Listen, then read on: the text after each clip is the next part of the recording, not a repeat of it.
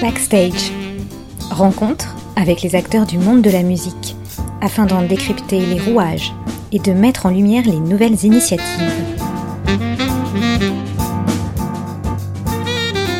Bonjour à tous, c'est Julie au micro et aujourd'hui direction Steinway Sons au 230 boulevard Saint-Germain à Paris.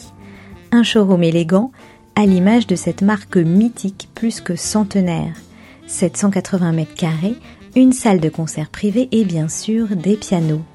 Steinway Sons, c'est une présence à l'international, deux ateliers et la fabrication de 3000 pianos par an. Enzo Angower, manager marketing France et responsable de la relation avec les artistes, me raconte l'histoire fascinante de la légende Steinway Sons. Mais avant, petit point sur les deux superbes pianos qui nous entourent. Enzo Angower le modèle D, qui est donc le, piano de concert de Steinway Sons, le D274, qui est le piano qu'on retrouve sur 9 euh, scènes sur 10 euh, de par le monde. On va dire classique, standard, qui est le fleuron de la marque. Et puis un modèle B, qui euh, paradoxalement est le, modèle le plus fabriqué, puisque c'est le demi-queue, donc le modèle B211, et qui est dans une édition ici très particulière, puisque c'est le fruit d'une collaboration avec la maison de cristal Lalique. Donc on a un design tout particulier. Euh, ça nous arrive de faire quelques pianos comme ça en édition limitée. Le dernier en date, c'était un piano qui a été dessiné par Lenny Kravitz, qui a une finition en bois absolument fabuleuse de l'ébène de Macassar et qui présente des éléments de design euh, tout à fait euh, innovants, avec notamment une béquille en cuivre, des éléments tribales de dessiner sur la ceinture et voilà encore beaucoup d'autres choses qui sont qui sont à voir. Et aujourd'hui, il se trouve que c'est les 5 ans de l'ouverture de ce showroom. Alors merci beaucoup Enzo, c'était une magnifique introduction.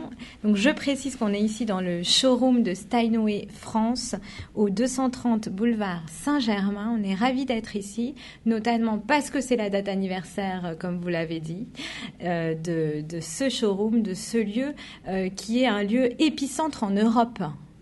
Tout à fait, un épicentre parce que c'est un lieu qui vient marquer un changement aussi dans la, dans la dynamique de la marque, puisque le modèle européen est beaucoup basé sur de la distribution.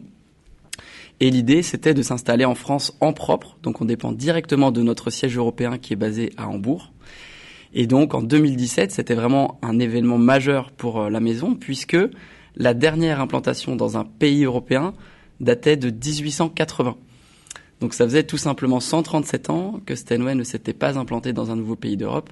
Donc un projet évidemment euh, colossal dont on est aujourd'hui très très fier. C'est comme vous l'avez précisé, c'est vraiment aujourd'hui, donc le 6 mai 2022, qu'on célèbre les 5 ans de, l'ouverture de ce lieu qui ravit nos clients, mais aussi les artistes, puisque dans cette euh, salle, nous réalisons aussi des tournages, des événements. D'ailleurs, le pianiste Lang Lang sera ici ce soir pour un tournage très particulier. On fait aussi de la télévision, et même des podcasts. Et même des podcasts. Alors, on reparlera un tout petit peu plus tard dans l'émission voilà, de, de, de, cette activité euh, française euh, de Steinway aussi. Mais comme euh, vous nous avez embarqué vers le passé en nous disant que ça faisait 137 ans, donc effectivement, Steinway n'était pas venu en, en Europe, ça nous ramène au 19e siècle tout ça. Et ça nous ramène au fait de dire que Steinway est une marque historique, légendaire, absolument incroyable. Est-ce que Enzo, vous pouvez nous faire un, petit historique et nous raconter les débuts euh, Comment Steinway est né au 19e siècle?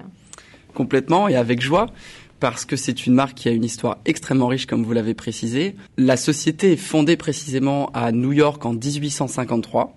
Donc c'est une marque américaine, mais issue d'une famille allemande. Et notre fondateur est Heinrich Engelhard Steinweg, qui naît en 1797, année de naissance également de Franz Schubert, un certain Franz Schubert, pour situer quand même historiquement euh, où cela se, passe, se déroule. Et donc c'est un facteur d'orgue, puisque son père est facteur d'orgue, et à cette époque-là, il y avait une forte transmission dans le, dans le travail. Mais son, son rêve et sa, sa passion, c'est en fait de fabriquer des pianos. Alors c'est très compliqué parce qu'à cette époque-là, en Allemagne, pour être facteur de piano, il faut avoir un diplôme de facteur de piano, ce qu'il n'avait pas. Et c'est donc en 1836 qu'il réalise son premier piano, qu'on dénomme aujourd'hui euh, le kitchen piano, puisqu'il l'a fabriqué en cachette dans sa cuisine en Allemagne, et qui est aujourd'hui un, instrument historique euh, dont on fait jouer d'ailleurs une réplique euh, à l'identique pour écouter justement la sonorité de ce premier piano qui fait naître tout de même la marque, la marque. Et où est cette réplique? Alors cette réplique est dans nos ateliers à Hambourg. On l'utilise pour des événements, justement pour montrer l'évolution du piano. On place trois instruments. Donc euh, cette réplique euh, qu'on appelle le numéro 1 de 1836, un piano qu'on appelle le Wagner qui date de 1877, et puis un modèle récent des années 2000. Et donc on voit vraiment l'évolution du son, l'évolution des techniques de fabrication et leur implication sur le piano. Parce qu'en effet, Steinway est aussi légendaire parce qu'elle a amené le, piano euh, forte qu'on connaissait à cette époque-là vers le piano moderne avec plus de 150 brevets déposés. Donc il y a une très très forte valeur de, l'innovation chez Steinway.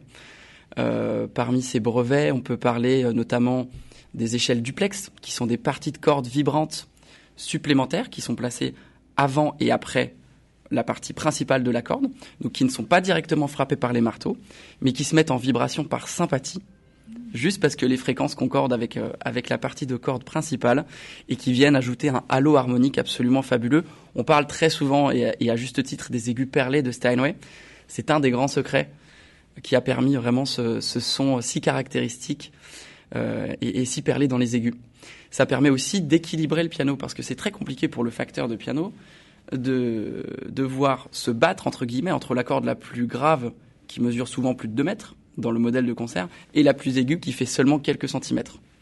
Donc le fait d'ajouter trois cordes par note dans la partie aiguë aide à ça, mais les échelles duplex, ça a vraiment été un brevet euh, déterminant qui a, qui a, permis de voilà d'avoir ce, ce, son si particulier. Il y a aussi la cloche, qui est un élément qui est placé sous le piano, donc pour nos auditeurs, si vous êtes intrigués, euh, voilà, n'hésitez pas à aller voir aussi sous le piano. D'ailleurs, c'est très beau puisque tout est réalisé là aussi en bois massif. Et donc il y a cette pièce qui s'appelle la cloche, qui est une pièce en fonte, qui contrairement aux légendes urbaines ne vibre pas, ne sonne pas. Elle a simplement une forme de cloche parce que c'est ce qui permet de résister le mieux à la tension. Et donc sa fonction, c'est justement de tenir la ceinture, qui est la partie qui entoure le piano, de tenir la ceinture au cadre en fonte afin de garder toujours une tension très très forte sur cette partie de bois là, qui est la partie justement du côté des aigus. Et c'est encore un autre secret qui a permis d'avoir des aigus aussi perlés et aussi puissants qui projettent pour, euh, pour les salles. Donc tout ça euh, contribue à, faire la renommée euh, de Steinway sur plusieurs décennies. Mais si on revient rapidement à Heinrich, qui est donc notre inventeur de ce de ce superbe piano. Euh, lui, est-ce qu'il invente justement quelque chose de, particulier et comment euh, est-ce que la marque euh, va, connaître un rayonnement déjà à son époque, à lui? Alors, tout de suite, déjà, son rêve et son motto, on va dire, c'est de fabriquer le meilleur piano possible. Donc ça, c'est une devise qui encore aujourd'hui anime, anime chaque employé dans nos ateliers. Donc sans limite de temps, sans limite de coût. Juste le meilleur. Et donc pour fabriquer le meilleur piano possible, il faut se doter des meilleurs matériaux possibles. Donc très très vite, il va se sourcer euh, dans les régions où les meilleurs bois poussent. Et en fait, les meilleurs bois euh, sont jugés par leur fonction, c'est-à-dire qu'il y a des bois qui sont juste là pour résister au poids de l'instrument, par exemple les pieds qui sont en hêtre, et il y a d'autres bois plus légers, beaucoup plus fragiles, qui ont pour vocation à transmettre les vibrations sonores. Je pense notamment à l'épicéa Sitka qu'on utilise pour fabriquer nos tables d'harmonie. On dit souvent que la table d'harmonie, c'est cette pièce qui, est vraiment l'âme du piano, puisque c'est elle qui amplifie la vibration de la corde. Et qui fait, euh, pour le modèle D, par exemple, à titre euh, indicatif, 9 mm en son centre. Donc c'est une pièce qui est vraiment très fragile, très fine, et qui permet vraiment de projeter le son. Donc tout de suite, il y a une recherche au niveau des matériaux. Et il y a une recherche euh, qui, est, qui est conjointe parce que donc on parle de Heinrich, mais ses fils sont très très présents, et notamment Théodore et William Steinway, qui sont euh, qui sont deux de ses fils et qui vont très rapidement accompagner en fait leur père euh, dans, dans ce projet fou de, de, fabriquer le meilleur piano possible. Et donc très, en fait dès le début c'est tout de suite Steinway Sons mm. parce que c'est un projet vraiment familial. C'est ça aussi qui est très très beau. Alors, comme je vous le disais, c'était très compliqué à cette époque-là de fabriquer des pianos sans être facteur de piano. Et donc, il y a un des fils qui part euh, dans les années 1850 faire un petit peu un tour du monde. Alors, à cette époque-là, c'est compagnonnage. un compagnonnage, exactement, pour euh, pour trouver vraiment un, un Eldorado où installer une entreprise pour fabriquer des pianos euh, qui soient les meilleurs pianos possibles. Et donc, euh, dans son dans son voyage qui dure deux années, il arrive finalement à New York. Et là, il y a une lettre qu'il écrit à son père et qui est euh, qui est dithyrambique sur cette ville. Il lui dit c'est à tout prix ici qu'il faut venir. À cette époque-là, euh, il y a des dizaines de facteurs de piano. C'est vraiment euh, l'âge fleurissant vraiment du, du piano pour se divertir dans les dans les appartements euh, new-yorkais. Tout le monde sait jouer un petit air, tout le monde chante et c'est vraiment avant le, le phonographe et la télévision, c'est vraiment l'objet de divertissement, on va dire, de, de, de, de la société new-yorkaise à cette époque. Beaucoup de familles se, se, se mettent à fabriquer des pianos. Donc de potentiels concurrents aussi pour euh, Steinway. euh, and Tout à fait, tout à fait à cette époque-là. Alors, quand il y a une forte, forte demande, comme c'était le cas à cette époque-là, je pense que les, les, les facteurs euh, s'en sortaient tous plutôt bien. Euh, et euh, ce qui a fait la différence et qui fait qu'aujourd'hui, il reste que quelques maisons et dans le monde du concert que Steinway est vraiment proéminent, c'est vraiment cette, cette vocation à être toujours dans l'excellence, à fabriquer le meilleur piano possible avec beaucoup d'innovation, beaucoup de brevets, et ça fait vraiment partie de l'ADN de la marque jusqu'encore aujourd'hui. Même en 2015, oui, on continue à faire évoluer le piano, notamment aussi sur d'autres parties plus techniques, pas forcément technologiques, avec un, un réglage d'étouffoir. Mais donc, en tout cas, voilà, c'est vraiment ce- cette forte euh, propension à vouloir innover, à faire de la recherche, qui est d'ailleurs à cette époque-là purement empirique. Moi, c'est quelque chose qui m'a toujours frappé. Aujourd'hui, quand on fait des comparaisons, on a beaucoup d'appareillages, on peut enregistrer des sons, comparer des courbes. On se rend compte que ce qui avait été fait de manière empirique à cette époque-là était la bonne décision. Et ça en dit quand même très long sur euh, euh, l'oreille déjà que les employés avaient à cette époque-là et le, et le savoir-faire. Et donc en 1853, vraiment, euh, Steinway Sons est fondé. Donc euh, le, le nom est américanisé puisque donc on va de Steinweg à Steinway, ce qui dans la euh, signification reste correct puisque Weg en, en allemand c'est le chemin aussi. Euh, et donc c'est tout simplement parce que les Américains avaient un petit peu de mal à prononcer Steinweg, donc ça s'est euh, transformé en Steinway. Euh, et donc euh, voilà euh, Donc le rêve américain commence. complètement. Et là, ça, voilà, ça propulse quand même l'entreprise. Tout à fait. Donc il y, a, il y a des premiers ateliers donc, qui sont fondés en 1853, euh, qui, qui déménagent vers des ateliers un tout petit peu plus grands dans le Queens, dans les années 1860. Et, euh, et c'est encore là-bas qu'aujourd'hui on fabrique euh, les Steinway. Alors il y a deux sites de, de fabrication aujourd'hui, donc il y a toujours notre usine historique de New York.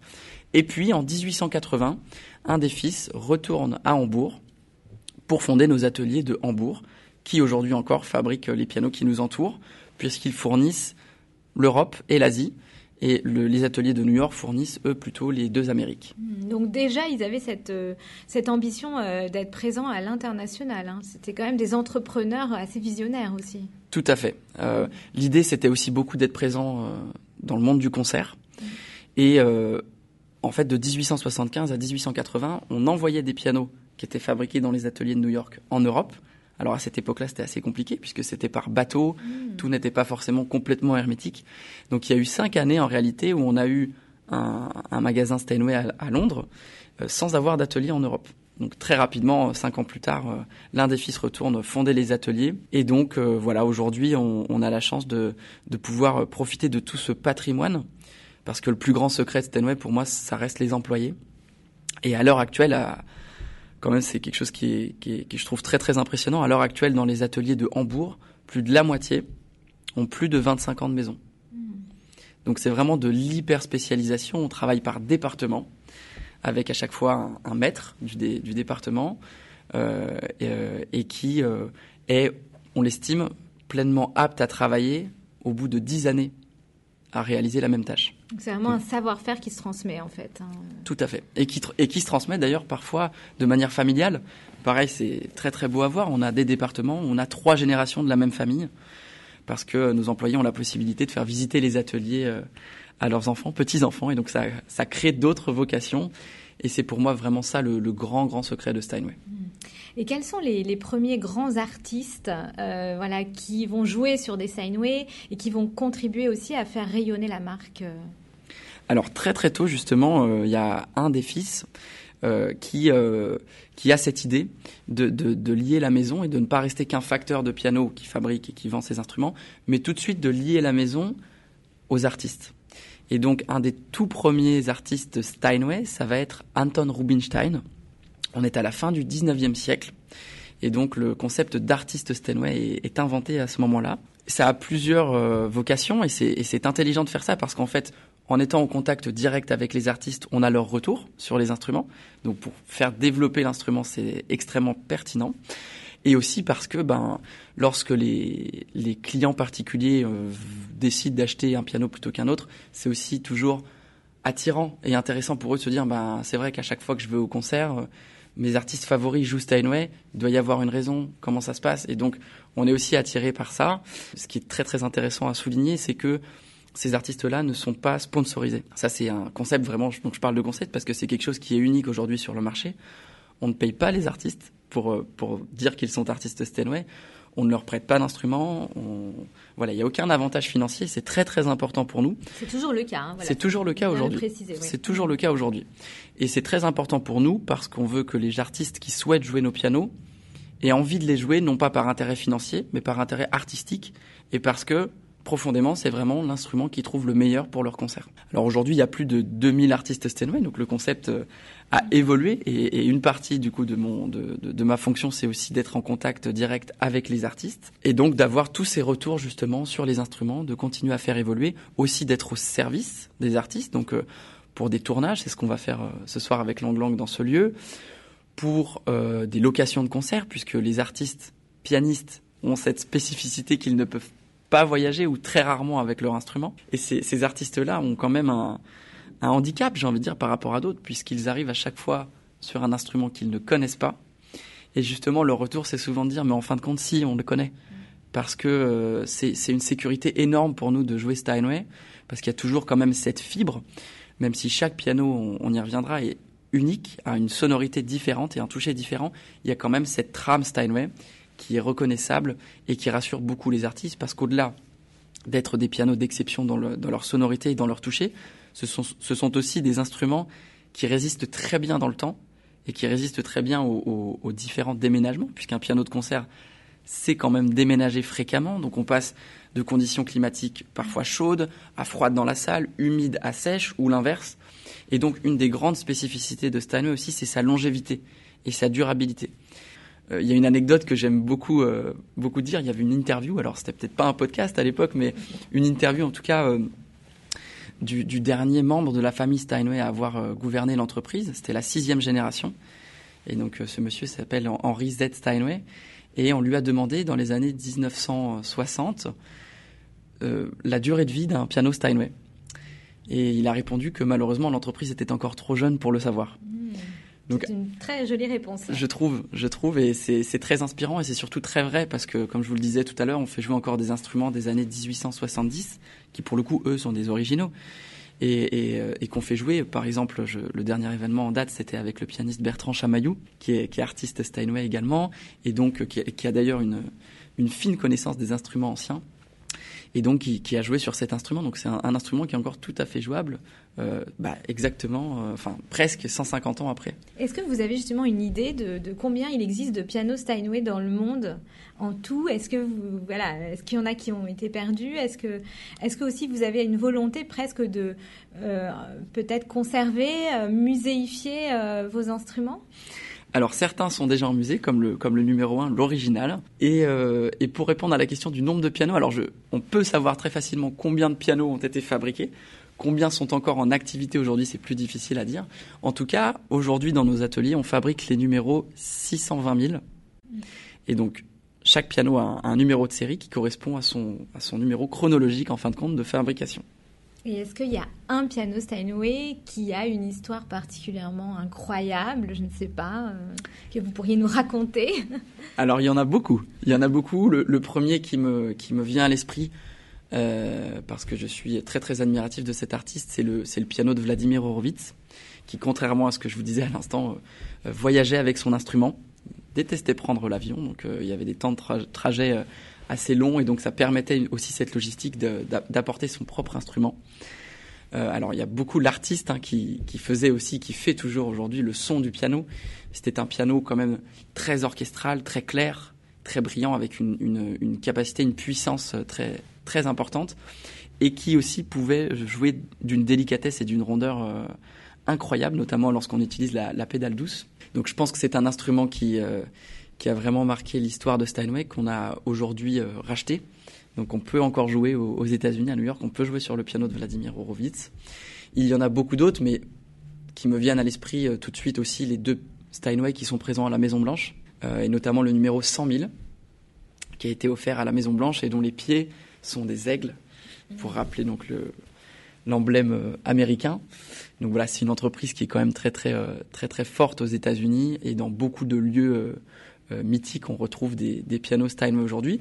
Il y a des éditions limitées, notamment le numéro 600 000, qui est le piano Fibonacci, qui est un instrument que je vous invite à, aller découvrir euh, sur, Internet, qui est un instrument avec un plaquage et une marqueterie absolument fabuleuse qui représente sur le couvercle la suite de Fibonacci, qui est cette spirale magnifique et qui est réalisée euh, en bois. Donc a un travail de marqueterie euh, absolument fabuleux. Bah, oui, effectivement. Alors là, il y a aussi, euh, vous nous parliez tout à l'heure de, de partenariat, par exemple avec la LIC. Euh, il y a, ces savoir-faire, voilà, qui à la fois sur les techniques euh, de facteurs de piano, mais aussi sur des entreprises d'art et d'artisanat de luxe.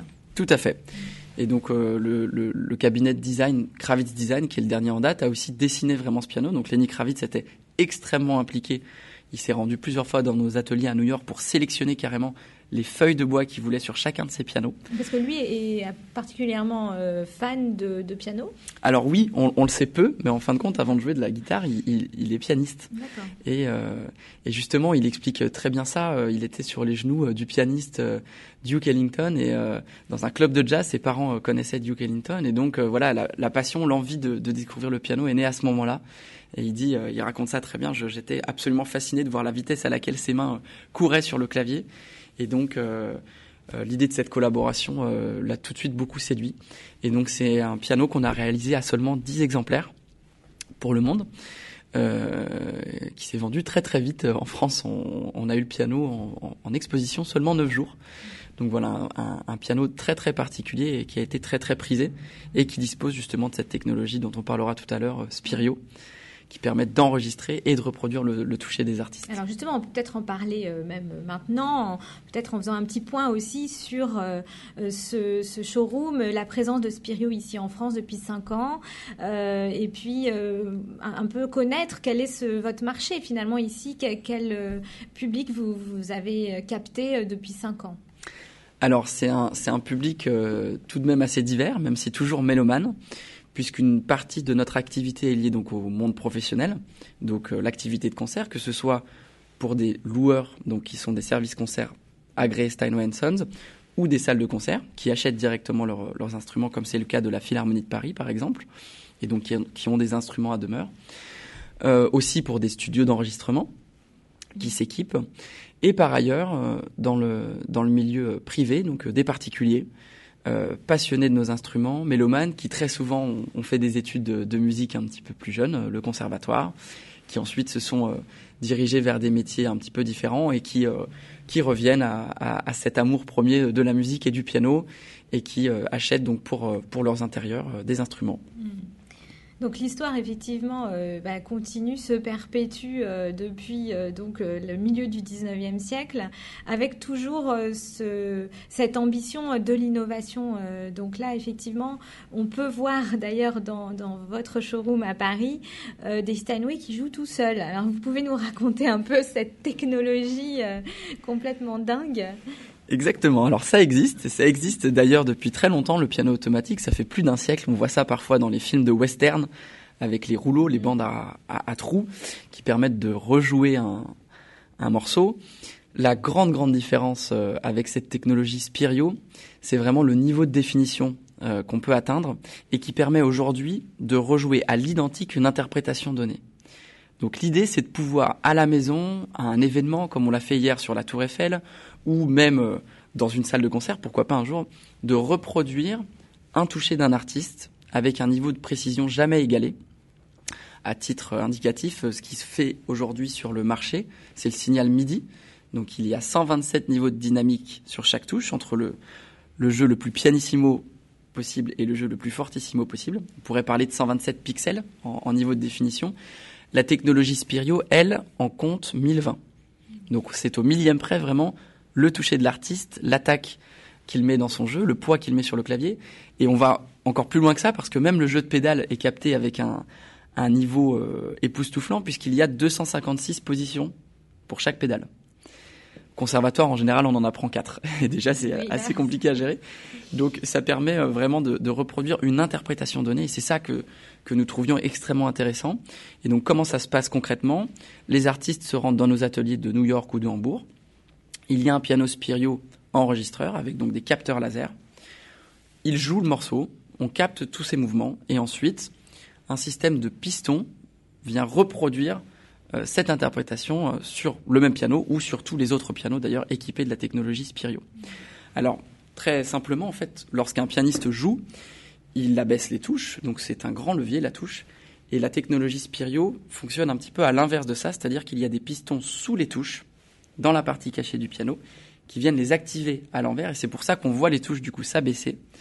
Et euh, on fait s'abaisser les touches, donc exactement avec la même accélération, avec le même poids que, euh, que ce qu'a réalisé le pianiste. Alors ça, c'est effectivement pour les pianistes vivants, dont on peut du coup conserver euh, l'interprétation, le toucher, l'émotion, enfin tout, voilà, grâce à, à Spirio.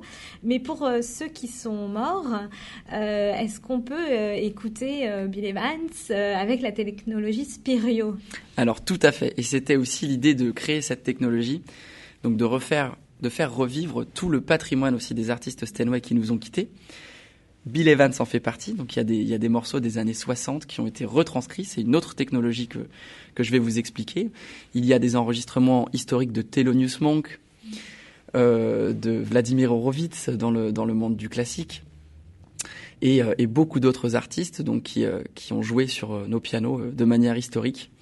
Rachmaninoff lui-même, donc les compositeurs aussi, ont des morceaux sur, sur le Spirio, donc ça a une visée aussi historique, patrimoniale et pédagogique extrêmement forte, puisqu'on peut réécouter les grands maîtres du passé sur un piano en acoustique. Donc, je l'ai pas, je l'ai pas euh, signalé, mais il n'y a pas besoin d'enceinte. On, a vraiment du coup le son acoustique du piano. Et donc l'idée, c'est de d'être dans la reproduction euh, à, son paroxysme, même avec la meilleure chanifie du monde. On reste dans la reproduction du son. Là, on entend vraiment un son en acoustique. Donc, c'est comme si le pianiste jouait à la maison. Et alors, effectivement, ça, ça vous permet aussi à vous euh, d'accumuler en fait une base euh, d'archives extraordinaire aussi. C'est le but, j'imagine, aussi euh, au-delà de, de, de, de- du caractère exceptionnel, euh, effectivement musical de, de Spirio. Il y a cet aspect aussi patrimonial. Tout à fait. Vraiment, l'idée, c'est de rendre hommage aussi à tous ces grands artistes qui ont aussi fait Steinway. Euh, On parlait de Duke Ellington, il est aussi sur, euh, sur la technologie Spirio. Gershwin lui-même, on a un, un enregistrement des années 1910, c'est le, c'est le plus vieil enregistrement qu'on ait, où on l'entend jouer ses propres compositions, aujourd'hui en acoustique. Donc c'est c'est vraiment un hommage qu'on rend aussi à ces artistes-là. C'est aussi la possibilité de les réécouter avec une qualité de son acoustique. Souvent, les enregistrements de cette époque craquent un petit peu. C'est ce qui peut aussi faire leur charme, mais ça a un intérêt vraiment euh, musical aussi pour euh, pour euh, pour les pianistes d'aujourd'hui. D'aujourd'hui, je crois, de, de pouvoir réécouter ces grands maîtres de cette manière-là. Et, et notamment dans le monde du jazz, euh, beaucoup d'artistes viennent et nous disent mais c'est super aussi pour relever les enchaînements, pour relever les grilles harmoniques. C'est vraiment un outil euh, fabuleux. Et aussi pour la composition parce que Spirio, ça permet d'écouter les grands maîtres d'aujourd'hui ou d'hier, mais aussi de s'enregistrer. Ça, c'est la deuxième facette de la technologie qu'on a lancée en 2019 et donc qui permet de s'enregistrer soi-même et d'éditer ses compositions. Donc, pour le monde du jazz, par exemple, dans un enregistrement studio, c'est absolument fabuleux puisque souvent... Avis à tous les labels de musique. Avis à tous les labels et à tous les studios et à tous les artistes. Souvent, le retour qu'on qu'on m'a fait, c'est que comme il y a beaucoup d'improvisation dans le jazz, s'il y a un passage où il y a quelques fausses notes ou quelques petites choses qui qui fonctionnent pas, c'est très dur, voire impossible de réaliser un patch, puisque c'était de la musique improvisée. Contrairement à la musique classique où ben, on peut rejouer le passage et, euh, et, et réaliser un patch. Là, l'idée, c'est d'enregistrer la prise de son avec les microphones dans le studio de manière tout à fait normale, mais aussi de capter le jeu de l'artiste Et s'il y a un passage qui est fabuleux, qu'on veut à tout prix garder, où il y avait quelques petites erreurs, on peut les corriger, garder les micros au même endroit, faire rejouer le piano, et donc à ce moment-là bénéficier du patch parfait entre guillemets, puisque c'est exactement les mêmes dynamiques et les mêmes notes avec ces quelques corrections. Donc dans le monde du jazz, on a quelques artistes qui commencent à nous, à nous contacter dans ce sens, aussi des studios d'enregistrement et, euh, et des compositeurs qui peuvent tout simplement s'enregistrer. Ludovico Einaudi, par exemple, a un modèle D Spirio R où il peut s'enregistrer, éditer et envoyer à des collègues compositeurs, pourquoi pas, qui disposeraient d'un piano Spirio, ces fichiers-là qui pourront du coup les écouter en acoustique à l'autre bout de la planète. Alors, merci beaucoup Enzo euh, pour nous avoir raconté euh, vraiment l'histoire euh, avec beaucoup d'anecdotes incroyables de la marque Steinway qui est plus que centenaire, qui est vraiment une marque historique dans le monde de la musique et plus particulièrement, on en a un peu parlé aussi évidemment du jazz. Alors justement, je propose qu'on se quitte en, musique, hein, c'est quand même logique. quel serait le, morceau qu'on peut écouter pour se quitter Enzo, euh, un morceau mythique, euh, sur un piano mythique, je ne sais pas, euh, une, petite idée? Alors, c'est l'embarras du choix. Je peux vous proposer Bill Evans, Duke Ellington, Thelonious Monk, comme on l'a dit tout à l'heure. Donc, je, vous laisse aux commandes et, décider de la pièce qu'on écoutera. Et j'ai une dernière anecdote, voire même une, une information en avant-première aussi, qui concerne le monde du jazz. C'est qu'on reçoit Laurent de Wild en tant qu'artiste Steinway. Voilà, c'est euh, c'est très très récent. Donc euh, si euh, s'il nous écoute, voilà, je me permets de le saluer. Il y avait le pianiste de jazz Yaron Herman qui qui l'est devenu depuis notre installation en France. Aussi Jean-Pierre Como, Jean-Michel Bernard et je l'espère beaucoup d'autres. Eh ben, c'est magnifique, c'est des grands noms du jazz. Et d'ailleurs, on avait reçu Laurent de, de Wild il y a quelques temps euh, en interview sur Art District Radio. Donc, euh, on est très content de savoir qu'il est artiste Steinway aujourd'hui. Merci beaucoup, Enzo. Merci. Merci à vous.